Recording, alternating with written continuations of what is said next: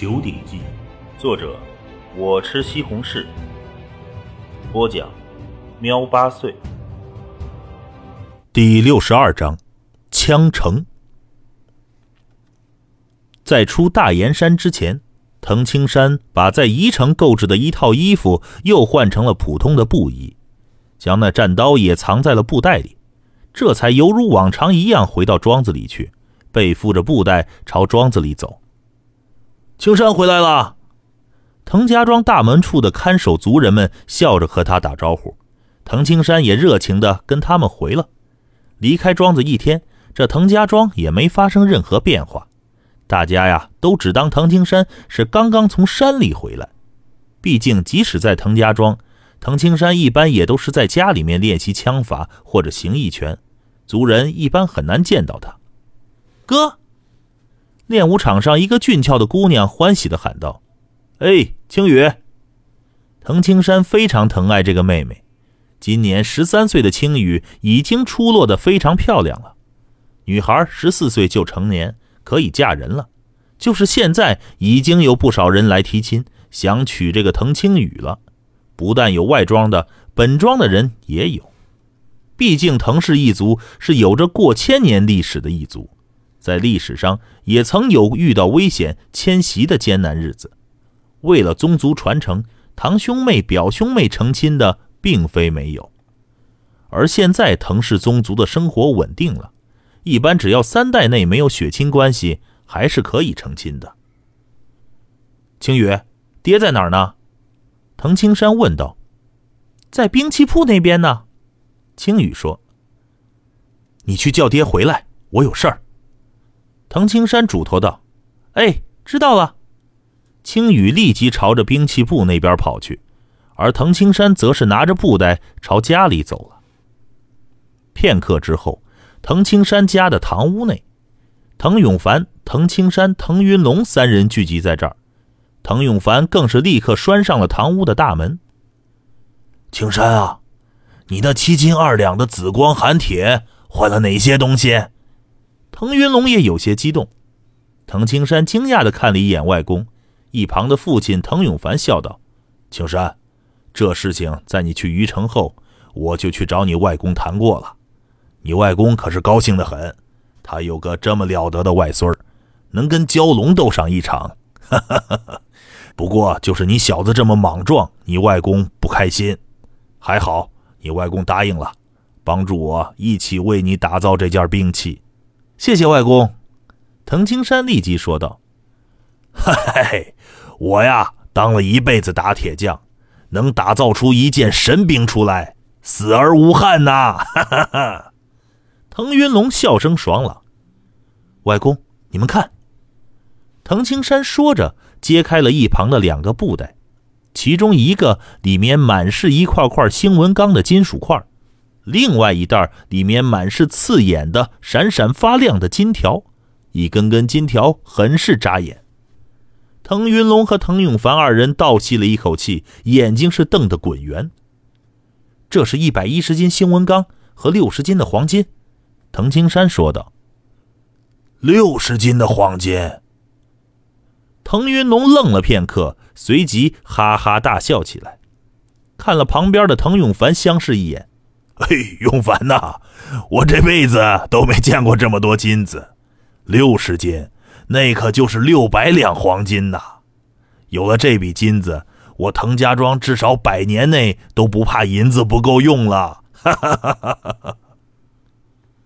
一根根金条，有一两重一根的，也有一斤重一根的大金条。这么大一堆金子，的确晃人眼，动人心。嗯。七斤二两的紫光寒铁能换这么多的星纹钢和黄金，值啊！滕永凡也笑了起来。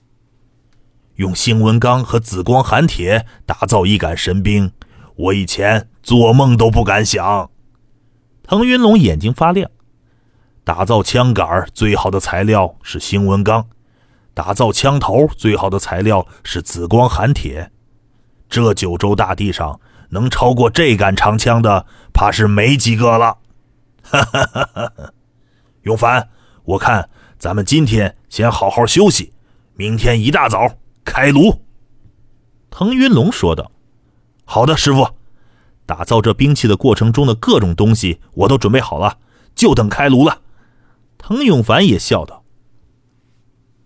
第二天清晨，兵器铺的大院前后两道门都关了起来，兵器铺里只有三个人：滕云龙、滕永凡和滕青山。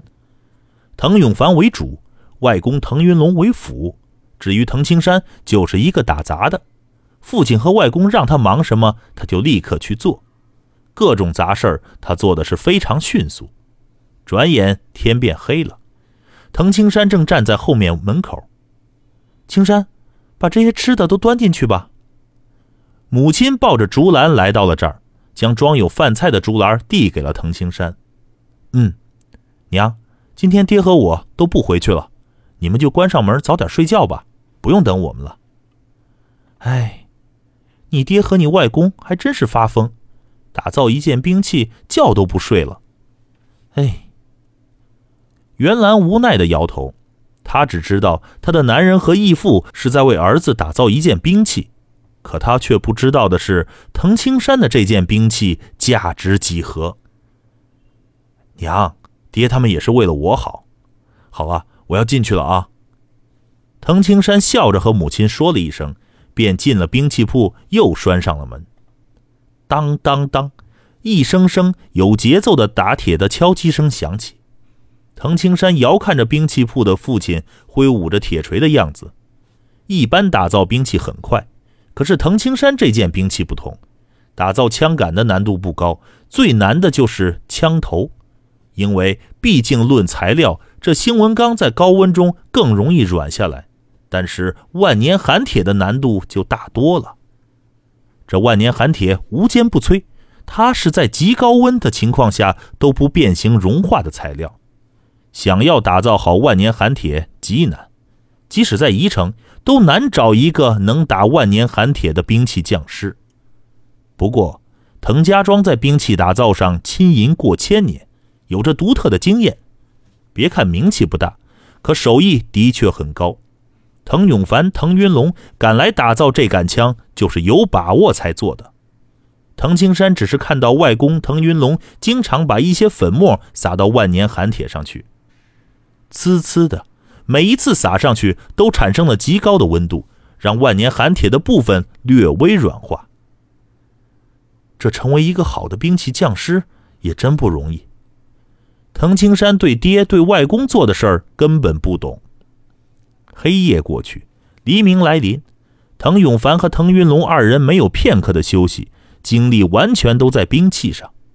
又是一个白天过去，天色暗了下来。哈哈哈！哈哎，成了！滕永凡大笑着，持着一杆长枪从兵器铺里走了出来。一旁的外公滕云龙一脸的疲惫，可是眼中却满是兴奋，也走进了庭院中。哎，青山，你看看，我和你外公打造的这杆神兵。滕永凡一脸自信，向滕青山递出了这杆枪。滕青山的心中忍不住有些激动，接过这杆长枪，枪杆入手冰凉，让人心中宁静。这长枪的枪杆通体为银灰色，而那枪头是黑色的，再配以红缨，乍一看很是普通。这枪头和一般的冰铁枪的枪头一样，脊高刃薄头尖，脊背上还有着血槽。枪头虽然为黑色，却很光亮。能够映射出兵器铺中火的亮光。青山呐，这杆枪可是消耗了近百斤的星文钢以及八斤三两的万年寒铁，枪总重一百零八斤，长九尺六寸。腾云龙哈哈笑道：“这紫光寒铁真他娘的难炼，哈哈哈哈！就打造这一个枪杆啊，差不多就用了十八个时辰，嘿。”耗费十八个时辰，这杆神枪才终于练成。咦，爹，外公，这枪杆怎么是银灰色，也看不出星纹了？滕青山有些疑惑。星纹钢本身是那种亮银色，而不是这种朴素的银灰色。哼哼，这只是一些小手段而已。滕永凡哈哈笑着说：“难道让人一眼认出这是星文钢打造的长枪就好吗？傻孩子！”哈哈哈哈哈。嗯，有道理。滕青山连连点头。否则，在这天下间闯荡，估计啊，兴文刚的枪杆就会引起别人的觊觎，还是看不出的好。而紫光寒铁的枪头，只有在漆黑的情况下才能勉强看到紫色光晕，所以日常一般人也无法发现这枪头是万年寒铁打造的。这杆长枪的材料是青山你进入避寒潭九死一生才得到的，腾云龙感慨道。在辅以我腾氏一族千年传承的打铁手艺，才有了这杆神兵出世啊！这是我腾氏一族千年来的第一神兵。